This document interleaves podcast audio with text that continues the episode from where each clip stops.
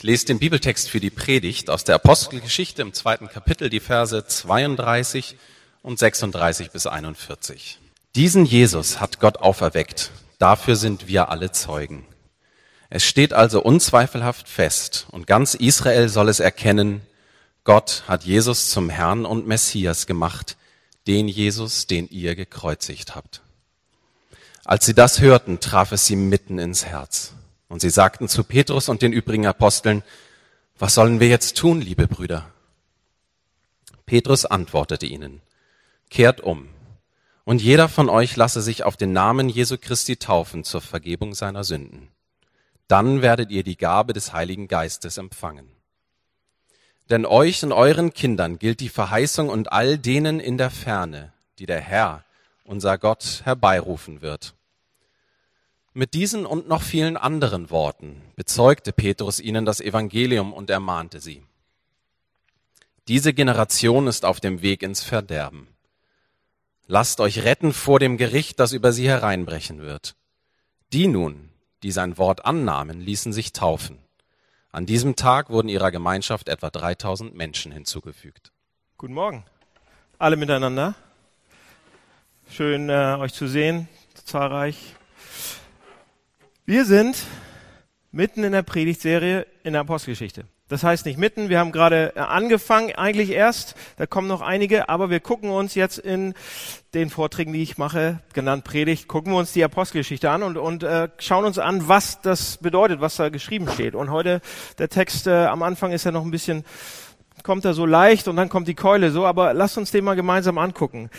Wenn wir uns die Apostelgeschichte angucken, da habe ich letztes Mal schon gesagt, die schauen wir uns an, weil es in der Apostelgeschichte um die Entstehung der Kirche geht. Also ein sehr interessantes Buch eigentlich, sehr interessanter Abschnitt der Bibel, weil dort beschrieben wird, wie die aus dieser kleinen Bewegung, ja, die es ganz am Anfang mal gab, Christen haben sich zusammengetan, eine riesige Weltreligion geworden ist.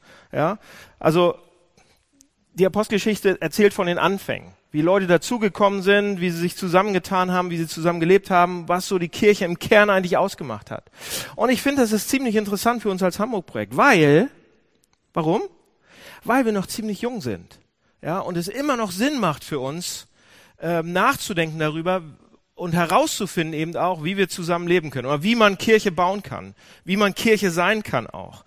Und deshalb gucken wir uns irgendwie Anfänge auch an. Und ähm, für diejenigen von euch, die sage ich mal, nicht viel mit Kirche am Hut haben ähm, oder die vielleicht gerade dabei sind, ein bisschen was rauszukriegen über Kirche oder sich das genauer angucken, ist es sehr, sehr interessant, auch diesen, diesen Anfang der Kirche zu sehen. Ähm, und den Glauben, was hat es mit dem Glauben, was hat es mit der Kirche zu tun, was hat es mit dem Glauben an Jesus Christus zu tun? Und wenn ihr euch dafür interessiert, dann ist es ein sehr, sehr spannendes Buch. Und für alle anderen, die ihr schon ewig Christen seid, oder denkt, ihr seid es oder wie auch immer, äh, die eine lange Beziehung haben mit Gott und sie sagen, okay, Jesus Christus habe ich alles schon gewohnt und christliche Gemeinschaft kenne ich auch und so weiter, dann ist der Blick in die Apostelgeschichte auch hilfreich für euch, weil es euch erinnert daran, worum es eigentlich geht.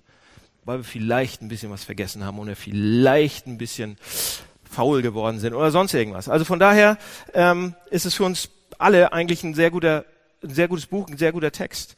Und zum Schluss dieses Textes, wenn wir das lesen, ähm, das ist eine Predigt eigentlich. Dieser Auszug aus dem, den ich vorlesen lassen habe, das ist der Schluss von der Predigt von Petrus. Seine erste Predigt, eigentlich die allererste Predigt, die es jemals gegeben hat. Und, ähm, und ganz am Schluss lesen wir, 3000 Leute sind dazugekommen. Bam. Passen hier gar nicht rein. Aber das war nur der Anfang. Noch ein paar Verse später lesen wir, 5000 Leute sind dazugekommen. Und dann, noch ein bisschen später, muss man sagen, dass es ein einfacher, ganz einfach zu verstehender historischer Fakt ist, eine historische Tatsache, dass das Christentum ohne Kriege zu führen, ohne all diesen Schnickschnack, sich zu der Zeit damals, als es gerade aufge, aufgekommen ist, in der Postgeschichte, ein bisschen später, explosionsartig im Römischen Reich ausgebreitet hat. Das ganze Römische Reich, was es schon länger gab, innerhalb von ein paar hundert Jahren komplett umgekrempelt hat, komplett auf den Kopf gestellt hat. Warum? Ja, das Christentum, ja, wie das angefangen ist, wenn wir uns das, diese bunt zusammengewürfelte Truppe von Nicht-Intellektuellen, Bauern und Fischern, ja, die haben das römische Reich. Ja, die hatten keine Macht, die hatten kein Geld, die hatten kein, gar nichts. Ja, die hatten Netze. Und die haben das römische Reich komplett umgekrempelt. Warum? Warum hat diese Religion ja, die mit Dutzenden anderen zahlreichen Religionen konkurrieren musste und politischen Bewegungen und Weltanschauungen und so weiter. Warum hat es nicht nur ein bisschen was gemacht im Römischen Reich oder wurde ein bisschen geduldet als eine von den vielen Sekten, die es damals gab, sondern warum pflückte es das Reich komplett vollständig um?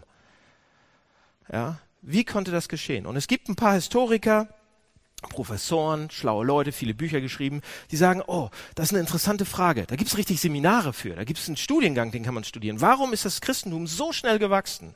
Und die Historiker sagen, oh, es gibt ein paar Gründe. Erstens, die Christen sind damals einfach besser gestorben. Besser gestorben als der Rest, ja die hatten einfach eine andere Hoffnung oder aus irgendeinem Grund sind sie anders mit dem Tod umgegangen. Sie sind dem Tod besser ins, entgegengetreten, haben, den, haben, haben als, als Menschen von anderen Weltanschauungen. Und das war, das war anziehend oder das war, das war erstaunlich. Zweitens sagen die Historiker, das Christentum am Anfang war viel inklusiver.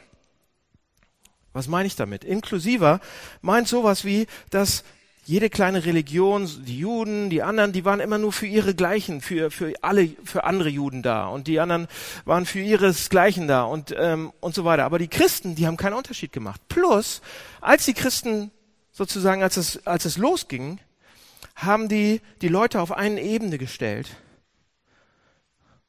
Nicht nach Rassen getrennt und auch nicht nach Geschlecht getrennt. Die Frauen unter den Christen haben unglaublich ein, ein, ähm, eine, eine Aufwertung erlebt, die es vorher gar nicht gab, die es vorher nie gegeben hat. Und drittens sagen die Historiker, oh, da war es noch ein Punkt, die, die Christen kümmerten sich viel besser als alle anderen um, um die Schwachen, um die Armen, um die Waisen, um die Witwen und was es damals alles gab. Und da gibt es einen Brief von Julius, ne, Julian, großer Kaiser, der dann äh, geschrieben hat, oh Mann, diese, diese Christen, die kümmern sich ja nicht um ihre Christen selbst noch, sondern die kümmern sich um alle anderen auch noch.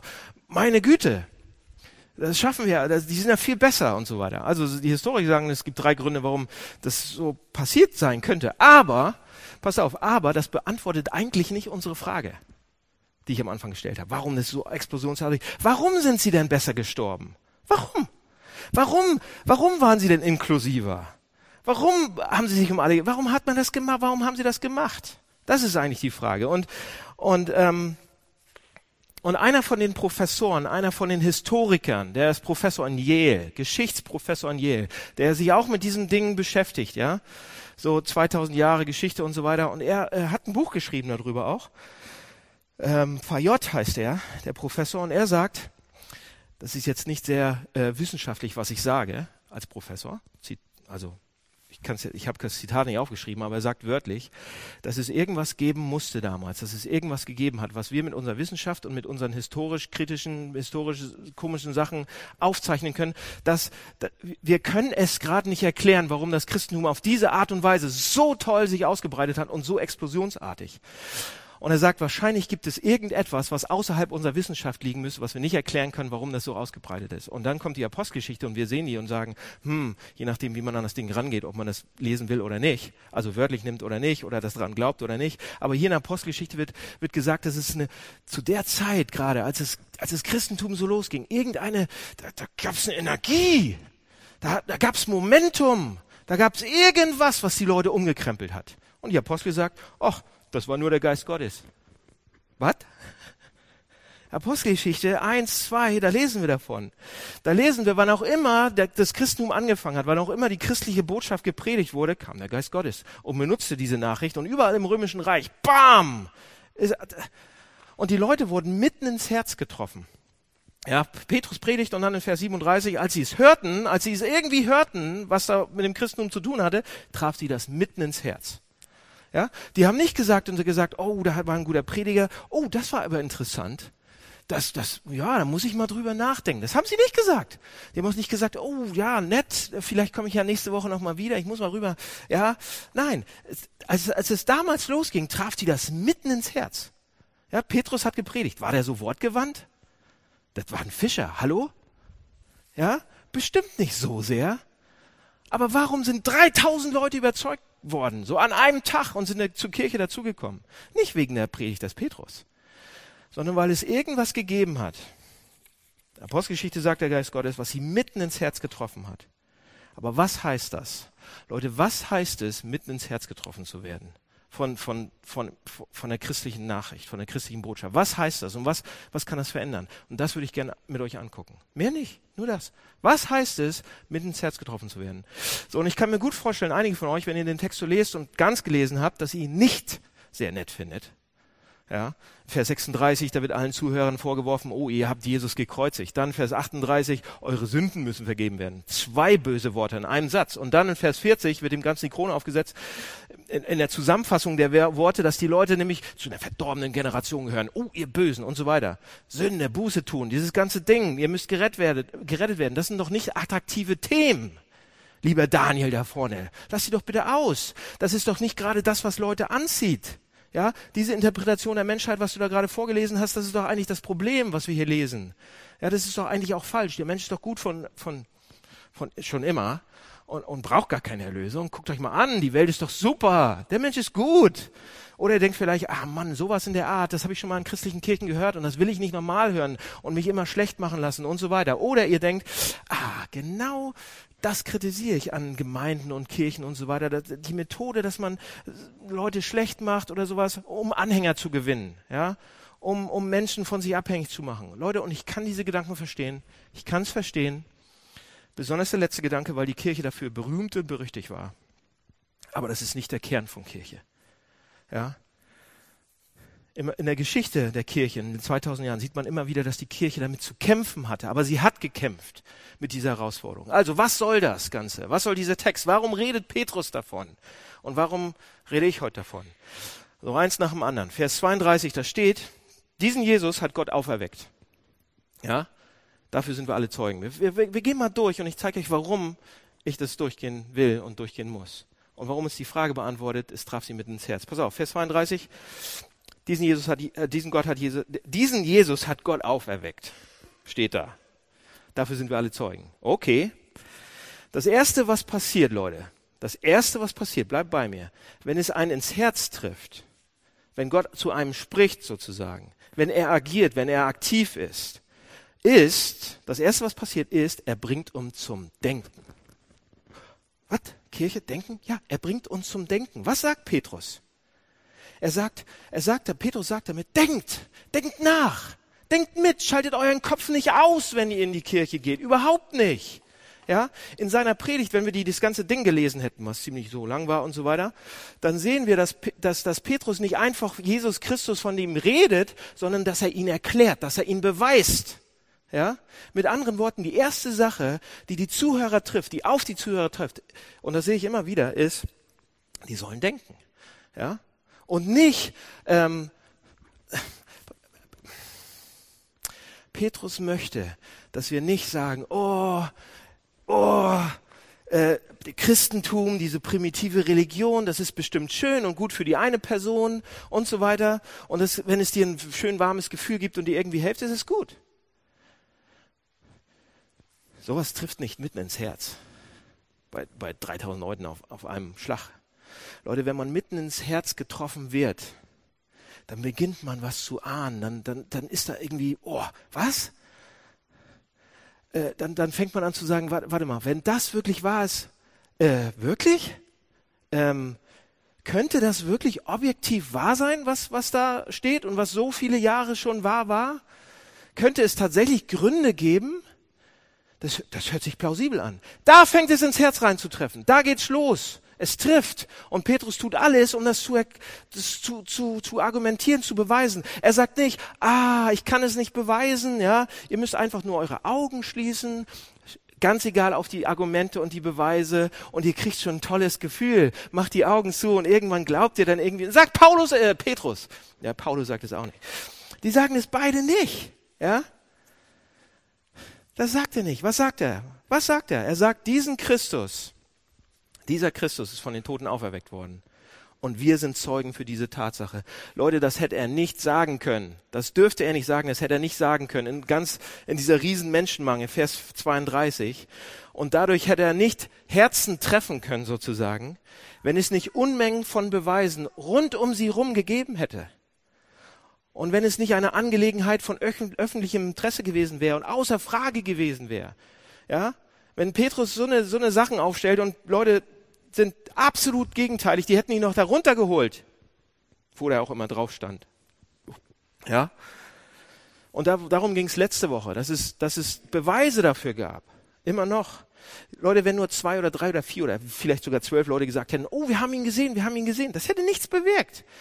Das Herz wäre auch nicht getroffen worden, weil sie dazu, weil sie, weil sie noch nicht mal dazu gebracht worden wären, irgendwie darüber nachzudenken oder macht es Sinn oder ist das wirklich passiert oder sonst irgendwas. Sie hätten sich noch nicht mal damit beschäftigen müssen, wegen zwölf Leuten, die ihn gesehen haben. Petrus sagt, es gab Unmengen von Beweisen. 500 Leute haben ihn einmal auf einmal gesehen. Und noch mehr Beweise, noch mehr Beweise, noch mehr Beweise damals.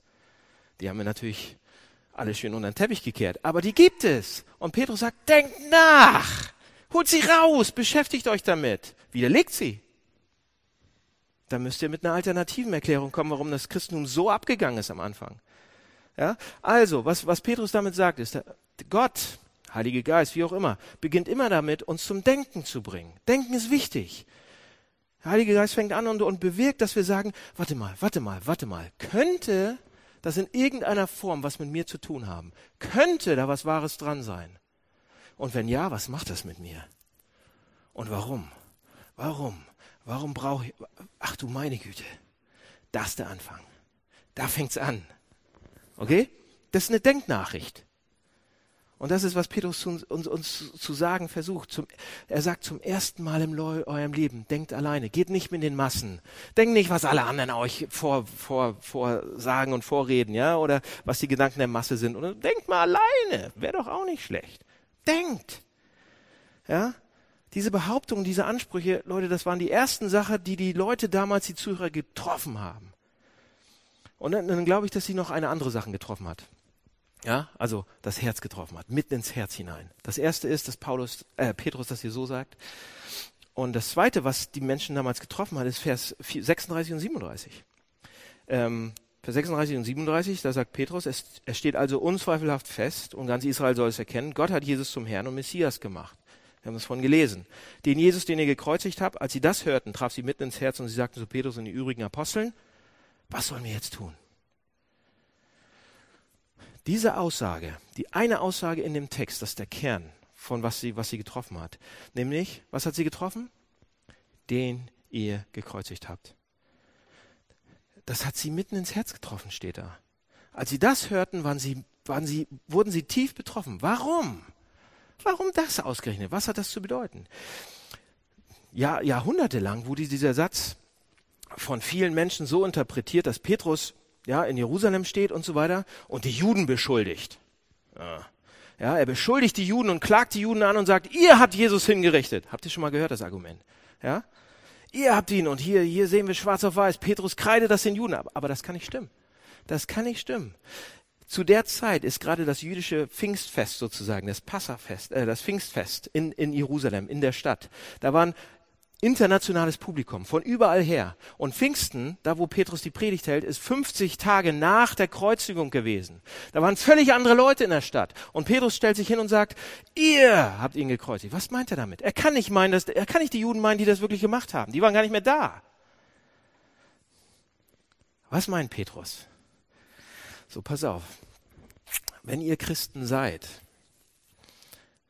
dann wisst ihr das schon ein bisschen ja, dass diese Worte, den ihr gekreuzigt habt, die haben etwas mit mir auch zu tun. Das macht, irgendwas hat das mit mir zu tun. Und Petrus wusste es selbst, was das bedeutet für sich selbst. Dass er nämlich nicht ganz unschuldig war am Tod von Jesus auch. Kennt ihr die Geschichte? Kurz, kurz bevor Jesus gefangen genommen wurde. Ja? Historischer Fakt auch. Behauptet Petrus, dass er Jesus nie im Stich gelassen hat. Jesus wurde gefangen genommen, das ist der historische. Und dann in Lukas 22 wird beschrieben, wie Jesus gefangen genommen wurde, wie der Druck, Druck auf die Jünger wuchs. Die meisten sind geflohen, abgehauen. Und wie Petrus, ganz heldenhaft, der große Petrus, ja, der Hauptfischer Nummer eins, der ist so hinter Jesus hinterhergeschlichen und in den Hof hinein, wo Jesus verprügelt wurde und ausgepeitscht wurde und misshandelt wurde und so weiter, wo Jesus angeklagt wurde. Und auf einmal wurde er gefragt, hey, Petrus, bist du nicht einer von der Gang? Was sagt Petrus? Nein, ich sehe ich aus wie, ne? Ich doch nicht. Und dann kurze Zeit später, hey, du mit dem langen Bart, bist du nicht einer von der Gang mit den Bärten? Nein, ich habe noch nie bei CC Top gespielt. Nein, ich bin, ich bin Petrus. Ja, ich komme aus Galiläa, ich komme aus der, von der anderen Seite vom See, nix. Ja, und dann das dritte Mal. Ey, du, du bist auch einer von ihm. Und Petrus sagt, den kenne ich gar nicht. Den kenne ich noch. Noch nie gesehen. Weiß gar nicht. Und in dem Augenblick, als das dritte Mal passiert ist, kräht der Hahn. Jesus dreht sich um, guckt ihm in die Augen. Die Blicke treffen sich. Er sieht, er sieht in Jesu Augen und sieht das Gesicht, das so unter den Soldaten gelitten hatte schon. Und es wird ihm klar, was er gemacht hat. Und er lief weg und weint bitterlich. Leute, wie mussten Jesu Augen ausgesehen haben und sein Gesicht ausgesehen haben, als Petrus das gesehen hat? Rot und grün und blau. Geschlagen von den Soldaten, zerquetscht, zerschlagen komplett, seine Augen zugeschwollen. Blut läuft runter und Spucke, weil er angespuckt worden ist. Und Petrus sieht ihn und sah Jesus sterben, wegen ihm auch. Petrus wusste, dass er in irgendeiner Form Mitschuld dran hat in dem Moment. Er wusste genau, dass Jesus wegen ihm auch starb. Heldenhafter Petrus. Ja, er hat ihm direkt in die Augen geguckt und hat dann direkt mitbekommen, dass es auch sein Versagen ist, was Jesus dahin treibt, was Jesus ans Kreuz bringt. Ja, seine so schwache Liebe, die er für seinen Chef hat, für seinen Freund, für seinen Bruder. Seine so schwache Liebe. Ja, und seine Aussage hier in dieser Predigt, die, die Petrus dann hält, 50 Tage später, er sagt, er sagt nicht, oh, ich bin besser als ihr. Ihr habt ihn ja gekreuzigt. Ich habe ja gar nichts damit zu tun. Das sagt er nicht, sagt er nicht, sagt er nicht. Er sagt nicht, ihr seid die Bösen. Er, er kommt nicht hochnäsig rüber, sondern er sagt, auch ihr habt es gemacht. Auch ihr, ich auch. Wir haben ihn ans Kreuz gebracht. Ähm, aber wie haben sie das gemacht? Die waren noch gar nicht dabei. Die waren noch gar nicht alle dabei. Und Christen ahnen das. Das ist eigentlich ein Kern der christlichen Lehre. Die ahnen das, die wissen das. Wenn man getroffen wird, wenn, wenn man mitten ins Herz getroffen wird, ja, von, von einer, einer Botschaft, einer Nachricht, vom Evangelium, dann ahnt man, dann weiß man, dass man nicht im Reinen ist mit Gott. Dass Gott einem eigentlich egal ist. Ja? Warum? Weil uns Gott eben egal ist, weil wir machen, was wir wollen, weil wir uns daneben benommen haben, weil wir unseren, wir schaffen es ja noch nicht mal, die Beziehung, die uns am liebsten ist, meine Ehefrau, komplett toll zu halten. Fragt nicht meine Ehefrau, wie oft ich hier wehtue und dauernd auf den Knien und mit Ringen ankommen muss und Entschuldigung, Entschuldigung, nein. Entschuldigung. Nein, sie ist viel gnädiger. Meine Frau, Katrine Jesus Barth, ja, super. Nein, aber wir ahnen das. Wir schaffen es ja noch nicht mal, die Beziehung heil zu halten ja, geschweige denn zu Freunden, geschweige denn zu Flüchtlingen, geschweige denn zu anderen Leuten, die anders sind als wir. Gilt für mich auch. Wir benehmen uns daneben. Wir sind wie ein Elefant im Porzellanladen, merken es noch nicht mal. Ja, wir sind gegen Gott sozusagen. Uns interessiert es manchmal überhaupt nicht, was er denkt. Und sind gegen andere und gegen uns, gegen uns selbst auch. Gegen uns selbst auch. Wir machen Sachen, die sind nicht gut für uns. Kann ich eine Geschichte vor, ja? Mein Arzt hat immer gesagt, du musst, nicht, musst mal auch mal was anderes trinken, nicht immer Wein und Sekt, Wein und Sekt, sondern auch mal Wasser. Und dann habe ich ihm die Freundschaft gekündigt, so. Aber ich, ich mache Sachen, die sind schlecht für mich. Zu viel Fett essen, zu viel trinken, zu viel, alle diese Sachen, zu wenig Sport und so weiter. Also wir sind gegen andere, gegen uns, gegen gegen Gott. Und das, sagt Petrus, das hat ihn ans Kreuz gebracht. Ja?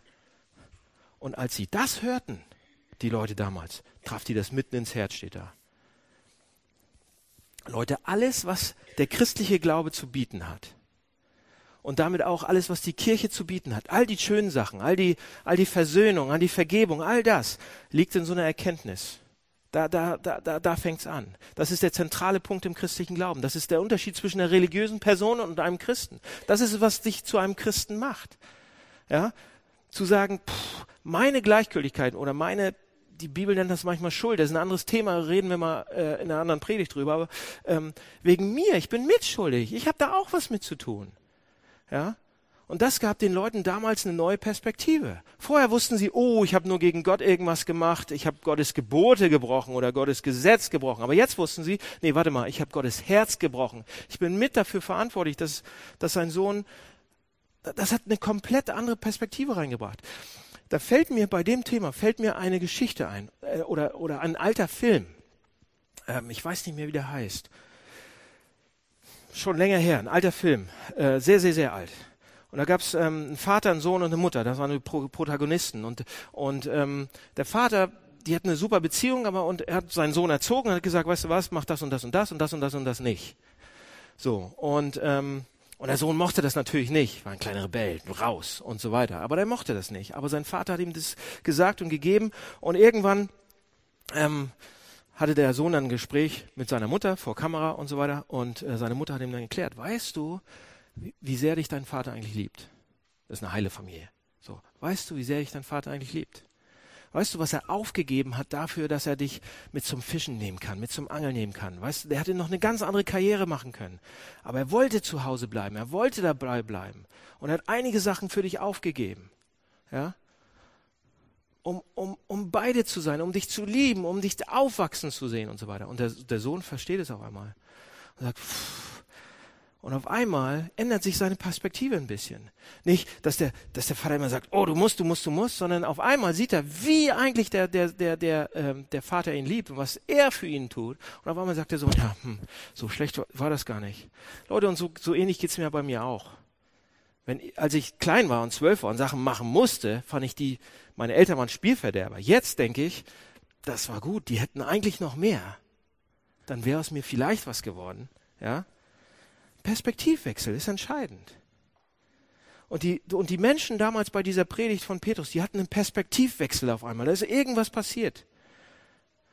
Und so ein Perspektivwechsel kann jeder Mensch bekommen, der von dieser Aussage tief mitten ins Herz getroffen wird, der sich darüber Gedanken macht.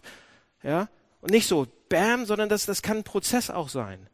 Vorher gehorcht man nur irgendwie Regeln und will nicht ungerecht sein und, und will gut sein irgendwie ja, und strengt sich besonders gut an, aus Angst, Gott würde irgendwie seinen Finger draufhalten oder mir irgendwas Böses zustoßen lassen. Ja, ich zwinge also meinem Willen etwas auf, nach Richtlinien zu leben und so weiter. Ja, und ich sage, oh, ich habe dieses Gebot gebrochen, oh, ich habe das gemacht und so weiter. Und jetzt muss ich mich aber ordentlich verhalten und mich ordentlich ranhalten. Und dann, damit er mich nicht kriegen wird. Leute, aber das ist, das ist nicht so richtig. Das ist, hat nichts mit dem Evangelium zu tun, hat nichts mit Kirche zu tun. Die neue Perspektive zeigt mir als Christ, wenn ich, wenn ich Christ werde, die zeigt mir Folgendes. Schau dir an, was er für mich getan hat. Schau dir an, was der Vater, was der Sohn für mich getan hat. Und ich wusste das nicht. Für mich? Schau dir an, was er für mich getan hat. Und ich wusste das nicht. Für mich. Und das bringt mein Herz zum Schmelzen. Leute, das verspreche ich euch. Wie? Oh, äh, wie bringt das mein Herz zum Schmelzen? Es gibt eine alte Legende aus Wales. Eine Waliser Legende, ganz schön alt und so weiter. Und da gibt es diesen Lord of Wales. Und der hat, der hat eine Burg und er wohnt in Wales. Und alles ist neblig und hier und da und alles. Und er kommt nach Hause den einen Tag. Und er kommt in das Zimmer von seinem, von seinem neugeborenen Sohn rein. Und er kommt rein, macht die Tür auf und sieht da seinen Hund, sein Lieblingshund. Zucker von einem Hund. Groß, stark, toll, horcht aufs Wort, ist der Beschützer der Familie und er sitzt da und überall ist Blut beim Hund. Überall in der Schnauze, an der Brust, überall und im Körbchen des Sohnes ist auch alles, der Sohn ist weg, überall ist Blut. Und dieser Lord, dieser Ritter nimmt sein Schwert und wie, wie, und kann es nicht und haut und schlägt den Hund tot. Und murkst ihn ab weil er eins und eins zusammenzählt und sagt, das und bricht fast zusammen. Und dann geht er ins Nebenzimmer und sieht, wie sein kleiner Sohn da sitzt auf dem Teppich. Und vor ihm so ein riesengroßer schwarzer Wolf. Und die Legende erzählt, selbst, als, selbst im Tode sah dieser Wolf noch beängstigend aus. Legende. Und da sitzt er, der kleine Sohn. Und das Blut vom Hund war das Blut, war sein eigenes Blut, weil er den, den Wolf mit dem gekämpft hat. Ja? Der Ritter hat die, die, der Lord hat die falsch hat seine, seine, seine Beobachtung seine Schlüsse aus den Beobachtungen gezogen und hat den Lebensretter umgebracht. Hat den Retter der Familie umgebracht. Und wir denken, oh, die Leute, die ihr Hunde mögt, nicht die Katzenleute, aber die Hunde mögen, ja, euch bewegt diese Geschichte. Ja, wie kann er das gemacht haben? Ja, den, den treuesten Hund. Das trifft uns ein bisschen, oder? Und wir denken, oh, obwohl es eigentlich um so einen unbekannten Hund irgendwo aus Wales aus vor tausend Jahren geht. Das trifft uns irgendwie. Aber genauso, Leute, genauso und viel mehr wurden die Menschen damals von der Predigt von, von Petrus getroffen. Noch viel mehr. Und es hat sie so bewegt, weil sie erkannten, dass sie Gott eigentlich wie einen Feind behandelt haben. Obwohl, sie wussten es nicht besser. Ohne nachzudenken, ohne an die, die Wahrheit herauszufinden, ohne sich die Zeit zu nehmen, das kostet nämlich Zeit, und ohne wirklich nachzudenken, haben sie gehandelt. Und dadurch haben sie Gott nicht als ihren Retter erkannt sozusagen, sondern ihn sogar als Feind behandelt. Und ein Christ sagt, was sagt ein Christ? Ein Christ sagt, ich hatte keine Ahnung. Ich hatte keine Ahnung, was du für mich gemacht hast. Aber jetzt weiß ich's. Das glaub, ich kann es immer noch nicht glauben. Und diese Erkenntnis, Leute, die traf sie mitten ins Herz. Und dann sagen sie, und was sollen wir jetzt tun? Tja, was? Vielleicht denkt ihr, denkt ihr jetzt, okay, das hört sich alles interessant an, tolle Geschichte, das ist ein bisschen bewegend, okay. Aber, aber soll mir diese Erkenntnis jetzt Kraft geben? Das ist eigentlich eher deprimierend und entmutigend, wenn es stimmt, dass ich ein bisschen auch mit Schuld dran bin, dass Jesus gekreuzigt worden ist. Wie soll, wie soll mich das denn stärken? Vers 38. Die Antwort von Petrus. Ja, die Antwort von Petrus ist, wie soll mich das stärken? Und Petrus sagt, kehrt um. Und jeder von euch lasse sich auf den Namen des Jesu Christi taufen zur Vergebung eurer Sünden. Und diese Antwort, Leute, da steckt in dieser, dieser Antwort von Petrus, da steckt die Antwort auf unsere Frage. Denn was sagt er hier? Er sagt, Leute, nimm, nimm Vergebung an. Bekomm Vergebung. Können wir ja fast gar nicht. Wir müssen ja immer was dafür tun. Ja, aber lasst uns noch ein Stück weiterdenken. Wenn ich betroffen bin, ja, betroffen über mich selbst, und oh, ich habe auch was damit zu tun, dann steckt da gleichzeitig Ermutigung und Stärke drin. Warum? Weil diese Erkenntnis, dass ich damit was zu tun habe und Jesus irgendwie ans Kreuz gebracht haben könnte, ob ihr Christen seid oder nicht, Dieselbe Tatsache, dieselbe Situation, Jesus am Kreuz, gibt Ermutigung, Ernüchterung auf der einen Seite, äh, Ernüchterung auf der einen Seite über mich selbst und auf der anderen Seite unglaublich Selbstbewusstsein. Macht mich unglaublich stark. Warum? So fast, fast ein Paradox. Jesus am Kreuz. Das soll mich stark machen? Jesus am Kreuz. Leute, Jesus am Kreuz ist die, der Beweis, der ultimative, mehr geht nicht, Beweis, dass Gott uns wirklich liebt. Jesus am Kreuz ist die absolute Liebeserklärung an uns, an dich und mich. Jesus am Kreuz, das bedeutet was? Das, was unser Gewissen belastet, was uns irgendwie oder andere Gewissen belastet, das ist vergeben. Und wenn das bei ihm vergeben ist, dann kann ich vielleicht auch vergeben. Ja? Jesus nahm's, Jesus hat's genommen. Und Gott trennt sich dann von ihm deshalb. Der Sohn erlebte die absolute Trennung vom Vater. Darüber reden wir ab und zu. Deshalb, Leute, deshalb ist Vergebung möglich. Deshalb ist es bezahlt. Das, was wir eigentlich hätten zahlen müssen, wo wir eigentlich hätten und so weiter, hat er gemacht. Und das passiert beides am Kreuz. Leute, nicht nur, oh, das, wir sind so schlecht und so weiter. Das Kreuz wegen mir ist gleichzeitig das Kreuz für mich. Steckt beides im Christentum drin. Beides. Und das ist ziemlich realistisch. Guckt mich doch mal an. Guckt euch mal an. Guckt diese Welt mal an. Das Kreuz zeigt mir gleichzeitig, wie, wie schlecht oder wie egoistisch ich eigentlich bin, wie sündhaft so sehr, dass Jesus das machen musste. Und zur gleichen Zeit zeigt es mir, wie unendlich geliebt ich bin. Wie unendlich, denn er hat er es freiwillig gemacht. Niemand hat ihn gezwungen.